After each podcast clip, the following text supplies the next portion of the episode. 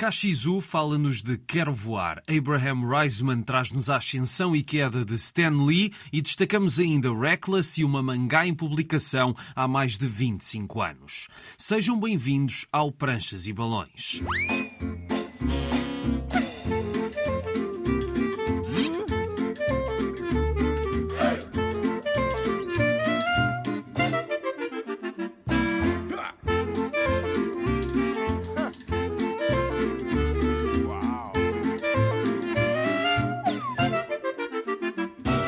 Cá estamos para mais uma viagem pelo mundo da banda desenhada.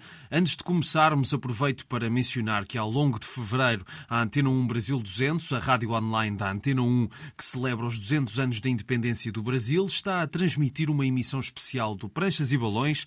Foi gravada ao vivo na Comic Con Portugal e é uma conversa com Mike Diodato, o autor brasileiro que conseguiu se ingrar nos Estados Unidos. São 20 minutos para descobrir a história de Diodato, como, por exemplo, a maneira como ele conseguiu conseguiu fazer da BD a sua profissão? Eu sempre tive uma confiança absurda assim no, no meu talento e no que eu podia fazer. Eu sempre achei assim uma mistura de um de confiança mesmo no que eu achava que podia fazer e, de, e outra é a juventude, né? Você é jovem, você acha que pode fazer tudo. Claro. É invencível, não morre. Então assim, eu sempre tive essa confiança. Eu sabia que eu ia conseguir vencer no mercado. Eu não sabia como nem quando. Então assim, quando apareceu esse trabalho, eu comecei a fazer trabalhos para editoras pequenas no Brasil rapidamente eu vi que não dava para viver de quadrinhos no Brasil, que pagava muito pouco. Então, em 86, eu fui chamado para a convenção do Festival Internacional de Anguleme. Nunca tinha viajado para fora, não tinha nem andado de avião. Foi mágico essa viagem. Assim, eu, eu, eu recebi essa essa nova força de que eu estava no caminho certo. E voltei para o Brasil achando que eu podia viver de quadrinhos. Aí eu tentei, tentei, não dava. Só em 91 foi que apareceu um estúdio de quadrinhos em São Paulo. Queriam representar desenhistas brasileiros no exterior. Eu já tinha voltado a trabalhar em jornal, em agência de publicidade.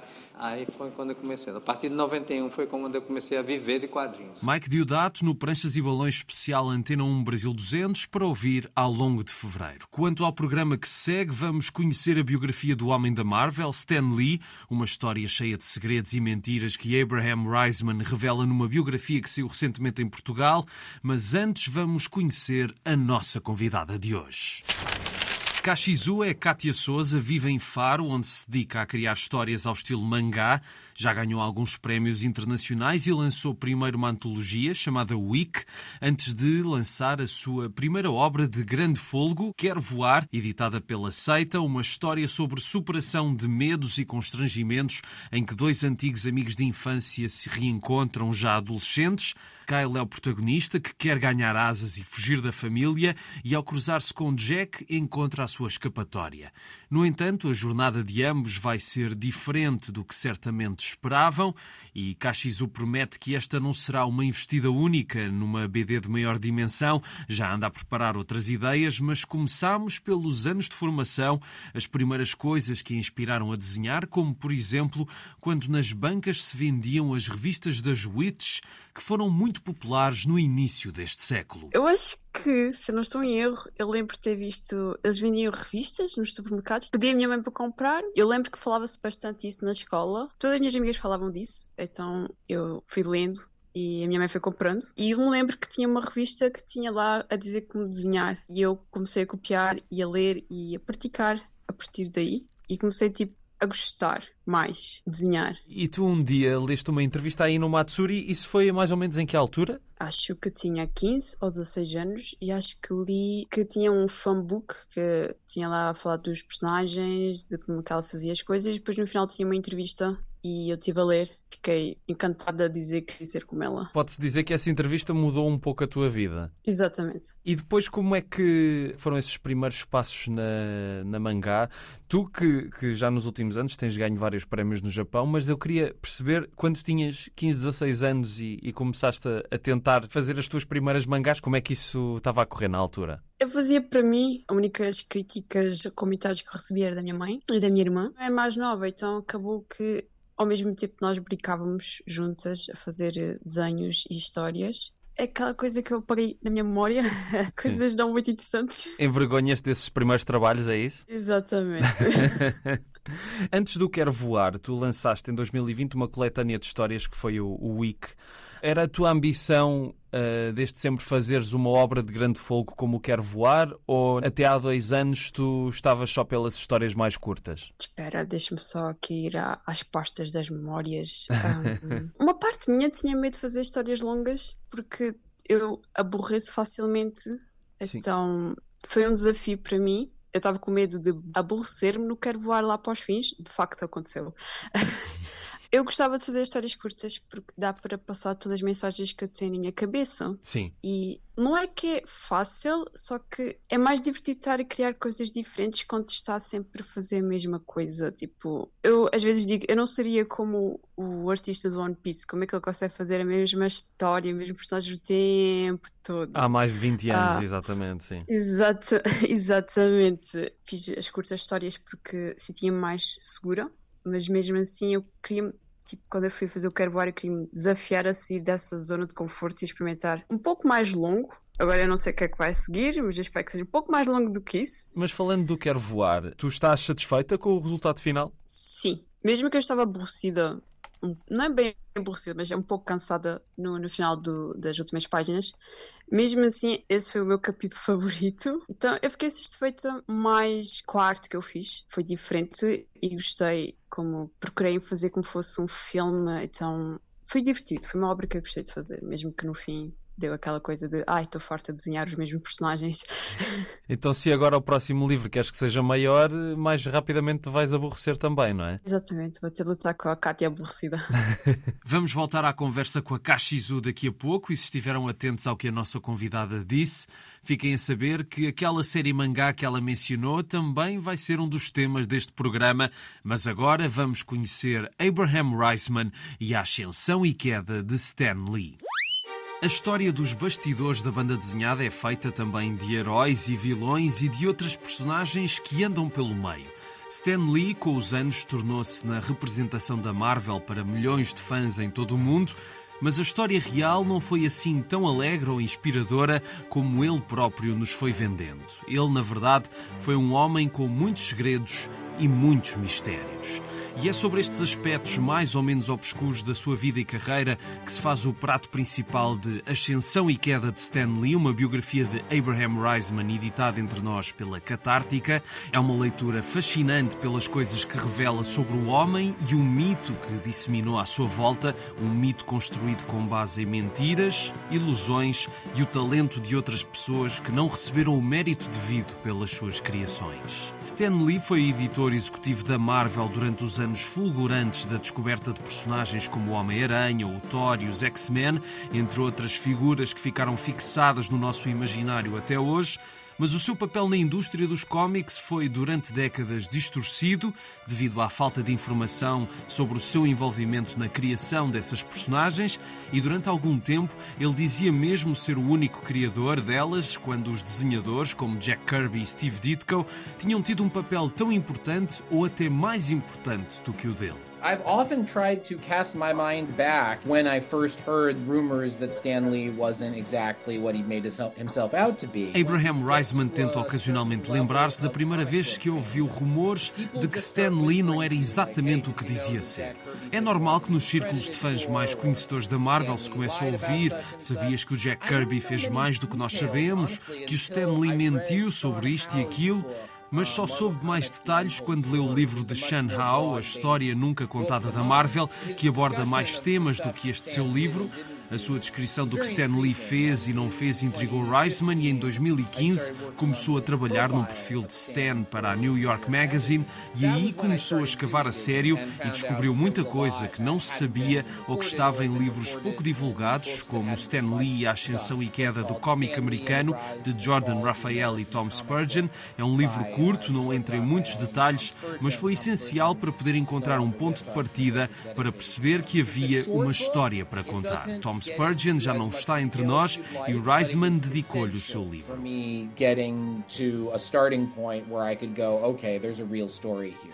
Às tantas perguntei ao Reisman se foi difícil lidar com as mentiras que foi descobrindo sobre Stan Lee ao longo da escrita do livro. I'm actually, in a way, as a biographer, lucky because I didn't have that much hero worship for Stan mas disse-me que, como biógrafa, teve sorte porque não tinha tanta adoração por Stan Lee, adora a Marvel e reconhecia ou era era-lhe dado a entender pela Marvel que Stan Lee era alguém importante para a empresa. O papel de Stan era sempre dado de forma vaga pela Marvel, diziam que ele era escritor, mas ele não era o escritor principal das histórias, então apresentavam-no como a figura de proa, basicamente uma pessoa importante. Quando começou a ler Marvel em 1997, as histórias ainda tinham as linhas introdutórias que diziam Stan Lee apresenta, lendo isso em criança ficou com a ideia dele ser importante, mas sem saber bem porquê. E algumas pessoas, mesmo nessa altura, ficavam fascinadas com ele. Mas nunca foi o caso de Reisman. Não desgostava dele, mas para si era uma figura maior em vez de uma figura que adorava. Dito isto, um fã tem uma série de ideias sobre a Marvel que tem de pôr de parte quando começa a escavar.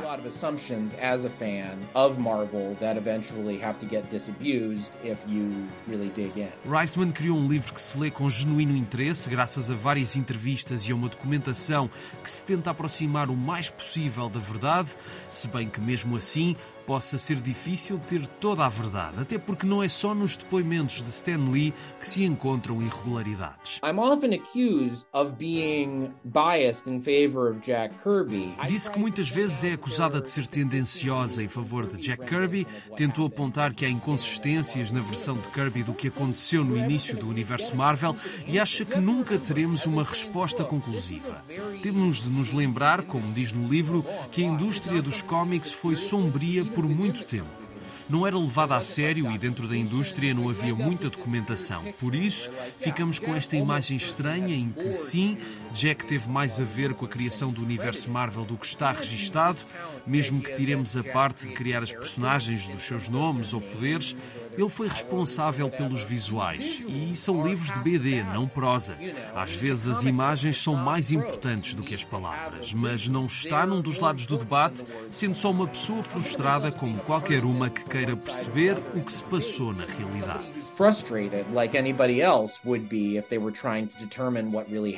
Para quem quiser perceber a verdade ou algo perto da verdade sobre Stan Lee, tem aqui o livro indicado. Mas mesmo para quem não gosta de BD, a ascensão e queda de Stan Lee é uma leitura aconselhada porque esta é mais do que uma história sobre cómics. Alguém perguntou a Reisman se conseguia resumir o livro numa frase e disse que é um livro sobre ambiguidade, sobre o facto de que há algumas questões morais e factuais que não conseguem ser respondidas e que isso é muito frustrante. A mente humana quer rejeitar essa ambiguidade e ter algo algo mais certo. Não temos documentação factual sobre quem criou o quê e nem uma documentação moral, claro, sobre se Stan Lee era boa ou má pessoa. Ficou tudo, infelizmente, perdido no nevoeiro e tentou apresentar o material mais concreto possível. Há muita coisa que é geralmente aceito nos cómics sobre o que o Stan e o Jack fizeram e ficou chocada ao perceber que não há provas para esta ideia que aceitamos como verdadeira, de que ele teve pelo menos algo a ver com a criação destas personagens. Os fãs acreditaram cegamente neste homem que foi sempre mudando a sua versão dos acontecimentos. Abraham Reisman e a ascensão e queda de Stan Lee. Em breve poderão ler a transcrição da entrevista completa no site da Antena 1 e o livro, que vale mesmo a pena ler, foi editado entre nós pela Catártica. Hoje vamos conhecer uma BD em que o passado de um homem é posto à prova, mas agora voltamos à conversa com a Kashizu. Tu sentes que aquilo que o Kyle sente é muito representativo de uma geração, da tua geração, ou achas que até é mais universal do que isso? Eu acho que dá para todo o tipo de idade e para todo o tipo de geração, porque a minha irmã também às vezes perguntava assim mesmo o que é que ela queria fazer. Podemos chegar aos 40 anos e chegar àquele momento, ah, já não quero mais fazer este trabalho, então o que é que eu quero fazer a seguir? Então passa naquele um, percurso de perguntar e tentar descobrir. Então eu acho que foi mais o foco disso, só que eu usei o Kyle mais jovem, porque lá no fundo eu gosto de sonhar jovens. e, e saiu, é tipo, quando eu estou a rabiscar sai, então fica. Mas já acho que é mais ou menos isso. E como é que foi surgindo a história na tua cabeça? Oh, uau, isto é uma longa história. Podes contar à vontade. A ideia principal não era muito focada nos sentimentos dos personagens e sim mais algum mistério se não estou em erro, uh, de que o Kyle ia ser preso e começar a vender droga na prisão. Quando eu estive a falar com o editor, ele me ajudou bastante. Uh, nós estivemos a ver é como se faltava algo na história, então Eu lembro, e nunca vamos esquecer as palavras dele, é tu sabes mais lidar com os sentimentos dos personagens, ah, então foca-te nisso. E eu comecei a focar nisso, e quando eu fui prestar, mostrar a última proposta, eles gostaram imenso, e então ficou essa história. Afinal, não era uma história assim tão longa quanto isso. Eu resumi completamente. Mas conta mais um bocadinho sobre. E como é que tu chegaste depois disso aos sentimentos das, das personagens? Eu peguei num caderno à toa que eu tenho aqui no, no, quarto e comecei a escrever como é que seria o Kyle, como é que seria o Jack e o que é que ia acontecer mais ou menos no Kyle, porque é que tinha de ser aquilo. Então eu tive só a escrever e a escrever, então às vezes riscava, eu lembro que eu riscava a dizer esta parte não dá, esta não tem muitos sentimentos, não tem conexão. É como se tivesse, o meu cérebro tivesse ficado 100% focado em descobrir como fazer a solução para os sentimentos dos personagens e uma coisa que eu costumo fazer é colocar-me no lugar deles, tentar ser como eles. É como se nada eu fosse o Kyle e tinha de tentar entender mais ou menos como o Kyle é e depois o Jack. Foi assim uma viagem louca. Mas pegando no Quer Voar de uma forma um bocadinho mais metafórica, como, como o livro também faz, tu sentes que, uh, como artista que segue este estilo mangá, mas que também é uma coisa muito tua, sentes que vais conseguir voar no nosso país ou, ou não? Essa é uma pergunta que eu faço todos os dias. É difícil de saber, porque não consigo voar até o futuro para lá confirmar. Claro. Mas ao mesmo tempo, se tive aquele sonho de adolescente que é muito grande, de querer ser mundialmente famosa. eu acho que eu vou colocar o quero voar nisso, de voar pelo mundo. A minha obra fosse voar pelo mundo. Há uma comunidade grande de, de pessoas que gostam de mangá em Faro ou não? Só só por curiosidade. Acho que sim. Sentes que há uma aceitação grande para uma obra como a tua uh, por aí? Eu vou ser honesta, eu estou sempre dentro do meu quarto, na minha bolha, então não sei o que se passa. É só desenho. Ainda voltaremos mais uma vez a falar com a Kashizu, mas agora vamos até aos anos 80.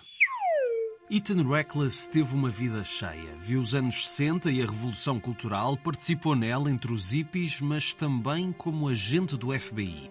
Esses tempos já lá vão. Agora estamos nos anos 80 e Ethan não sabe bem o que é ou diz ser coisas diferentes para pessoas diferentes e ganha a vida a ser uma espécie de detetive privado para quem o quiser contratar. Os seus clientes vão aparecendo graças ao passa-palavra e pedem-lhe para encontrar alguém ou para resolver outro tipo de problemas. Reckless, editada pela G. Floyd, é mais uma obra que junta o argumentista Ed Brubaker, um dos maiores da atualidade, ao extraordinário desenhador Sean Phillips. São os autores responsáveis por obras ímpares dos cómics contemporâneos como Fatal, Pulp e The Fade Out. A cor é da responsabilidade de Jacob Phillips, outra presença já habitual nos trabalhos desta dupla, que aqui volta a trazer uma história com contornos no ar e que muito deve aos clássicos do cinema e dos romances hard-boiled, com Raymond Chandler e o seu Marlowe no topo dessas referências. Depois de um início in media res, recuamos no tempo para a apresentação desta personagem e vemos onde Ethan se encontra. Ele vive num cinema, mais à frente vamos perceber porquê. Este cinema é a sua base de operações, mas vemos-lo na sala, está a ver o filme projetado no ecrã, que é A Sombra do Caçador, em que Robert Mitchum é o pregador mais diabólico do cinema, aquele que tem as palavras amor e ódio tatuadas nos dedos das mãos, um clássico que o nosso protagonista já viu umas 15 vezes vezes. Ethan vai falando connosco em off, é um tipo cínico, cheio de segredos, que viveu várias vidas e que se esqueceu de um momento fulcral no seu passado. Mais tarde vamos perceber que esse momento será essencial para desvendar o enredo. E Ethan tem um novo trabalho para fazer que, surpresa das surpresas, foi pedido por Rainey, a sua paixão desses anos 60. Eles reencontram-se, mas a reconciliação não é tanto o tema da história, mas sim a possibilidade de redenção perante o passado. E ao longo da investigação, Ethan cedo vai perceber que nada é o que parece e que a sua missão vai ganhar contornos surpreendentes e fatais. Muito por culpa do que aconteceu naqueles tempos em que ele e Rainey se apaixonaram. Entretanto, tudo mudou e ele talvez já não saiba bem quem ela é na verdade. Foram duas décadas que os separaram, mas o tempo passa a correr e foge-nos das mãos. Como nos dizem no livro, basta um pescar de olhos e a vida passa-nos à frente e de repente somos tudo o que odiamos no mundo. Este é o primeiro volume de três de Reckless, mas esta é uma primeira história autoconclusiva. É a forma de nos apresentarem Ethan e as suas motivações, e tal como nos romances de Chandler, cada aventura vai servir para dizer mais das personagens do que das situações que vão vivendo. Não é segredo nenhum que Brubaker escreve de forma exemplar e aqui volta a dar-nos uma narrativa coesa, com uma quantidade considerável de reviravoltas e que vai além das suas referências, criando um universo próprio e envolvente. E Phillips adequa-se à ação e aos ambientes, Talvez tenha gostado um pouco mais do seu traço noutras obras, mas aqui ele sabe beneficiar a narrativa, principalmente nos momentos em que extravasa a planificação formal da prancha, nas páginas preenchidas na totalidade, em que nos revela mais detalhes sobre as personagens, os bons e os maus desta história. Nota ainda para a cor, especialmente nas cenas noturnas, que é mais criativa e que bate certo com as várias sequências da história e que misturam tons mais naturais com outros que, de uma forma ou de outra, associamos aos aos anos 80 e a uma certa maneira de contar histórias que o cinema dessa época nos habituou. Reckless é um thriller e ao mesmo tempo um estudo de personagem melancólico e com contornos de tragédia que surpreende nesta primeira história que pode ser lida sem se esperar pelos próximos volumes e é mais um triunfo de uma dupla imparável. Esta é uma edição da G. Floyd. Ainda vamos a tempo de conhecer a história de um rapaz de borracha que quer ser pirata, mas antes ficamos com a Kashizu e as suas sugestões de leitura. Eu recomendo ler o Billy Bat do Urasawa, Recomendo também ler o Chino Adachi, eu não sei dizer em inglês, é de uma mãe narcisista com o seu filho. E Oyazumi Pum Pum, esse vale a pena ler, mas para quem tem depressão aconselho não ler. E não relacionado com desenhada, eu acho para quem está com mais de 25 anos, ler o Príncipezinho realmente toca de uma forma diferente quando és adulto. Por acaso é engraçado falares do, do Príncipezinho, porque de facto eu também sinto isso, é daqueles, e até há pouco tempo pensei em voltar a lê-lo, porque li quando era novo várias vezes, mas é daqueles livros que até se calhar mudas a tua interpretação do livro à medida que vais crescendo e envelhecendo, não é? Exatamente, por acaso quando eu li foi recentemente tocou de uma forma que eu fiquei, uau, espera, a minha cabeça começou a voar por todo lado. E dá para ter tantas interpretações, é como se, quando nós vamos crescer, é como se a nossa criança dentro de nós vai morrendo aos poucos e nós devíamos, tipo, agarrar nessa criança e ter sempre ao, nosso lado, porque é bom, às vezes, olhar para o mundo de uma forma mais colorida e de uma forma mais inocente. Claro que temos de ter sempre aquele lado real das situações, mas é terapêutico sentir essa criança dentro de nós e deixar a criança dentro de nós voar junto connosco. E até faz sentido acabarmos aqui, não é? Tendo em conta o, o, o título do livro. Na primeira parte da conversa, a Kashizu referiu a longevidade de One Piece e que provavelmente não conseguiria estar tanto tempo a desenvolver a mesma saga. Na verdade, Aishiro Oda está a escrever e a desenhar esta série desde julho de 1997, já lá vão um pouco mais de 25 anos, a criar novas aventuras de Luffy, o protagonista com poderes especiais e que quer ser o rei dos piratas. Falar do One Piece para os que conhecem a história é redundante, até porque sem dúvida devem conhecer mais a fundo este universo do que eu. Há muitos fãs em Portugal que acompanham a par e passo cada nova história. Esta é uma das séries mais populares da mangá, já vendeu mais de 500 milhões de exemplares, um pouco por todo o mundo das páginas da revista Shonen Jump para as coletâneas dos capítulos em livros e depois para séries de animação, filmes e outros produtos derivados, One Piece tornou-se num dos franchises mais rentáveis de sempre. A Devir, que conseguiu criar um público para séries de mangá longas, decidiu apostar agora em One Piece, lançando um primeiro volume que reúne os três primeiros livros da série, que já tem mais de uma centena deles. Vamos ver se a aposta também será ganha longa duração, mas a popularidade da criação de Oda tornou-a numa boa porta de entrada para os universos imaginativos e muito originais que a mangá tem para mostrar ao mundo. Vamos lá explicar One Piece para os que não conhecem. Quando começa a história, o Luffy é uma criança e tem a ambição de ser pirata. Ele até faz um corte na cara para mostrar como é valente, mas isso só lhe vai valer uma cicatriz por baixo do olho esquerdo para o resto da vida. Ele tem como principal inspiração o pirata Shanks e tenta convencê-lo a recrutá-lo para a sua tripulação. Nos entretantos, o Luffy come uma fruta chamada Gomu Gomu, ou conhecida como fruta do diabo, porque tem poderes, transforma quem ingere Neste caso, Luffy fica como uma borracha, podendo esticar à sua vontade e saindo ileso de qualquer combate. mas infelizmente, por causa desta transformação, ele não vai conseguir aprender a nadar. Enfim, não se pode ter tudo. No fim do prólogo, Shanks parte com os seus piratas rumo a novas façanhas, mas dá o seu chapéu a Luffy, dizendo-lhe que terá de o devolver quando se tornar num pirata digno desse nome. Nos 10 anos seguintes, Luffy aproveitou para treinar e preparar-se para a sua jornada, porque ele está desejoso de mostrar ao mundo que, além de ser pirata, poderá ser o rei deles todos. E como? Primeiro arranjando uma tripulação própria e depois encontrando o tesouro One Piece, que é o mais procurado e cobiçado pela pirataria e onde se encontra toda a riqueza, fama e poder que qualquer gatuno ambiciona alcançar. Em poucas linhas se resume a premissa base desta saga. Nestes três primeiros livros são-nos dadas a conhecer personagens importantes para toda a história, como o Ronrono Azoro, que quer ser o maior espadachim do mundo, a Nami, que é uma ladra especialista em roubar piratas, e o Kobe, que deseja ser um oficial da Marinha, personagens com uma forte personalidade e um objetivo bem definido, bem como um colorido conjunto de outros heróis e vilões.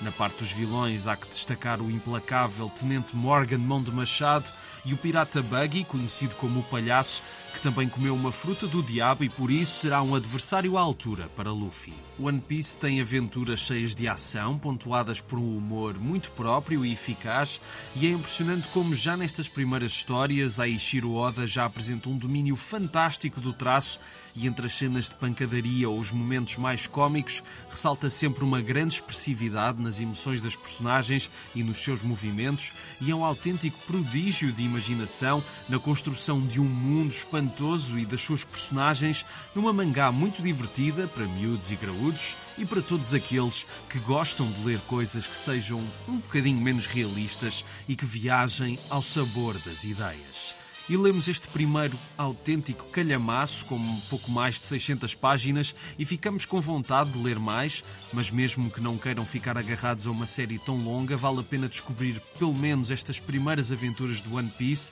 porque é uma das marcas incontornáveis da BD japonesa contemporânea e há muito tempo que fazia falta entre nós e finalmente começou a ser publicada pela Devir.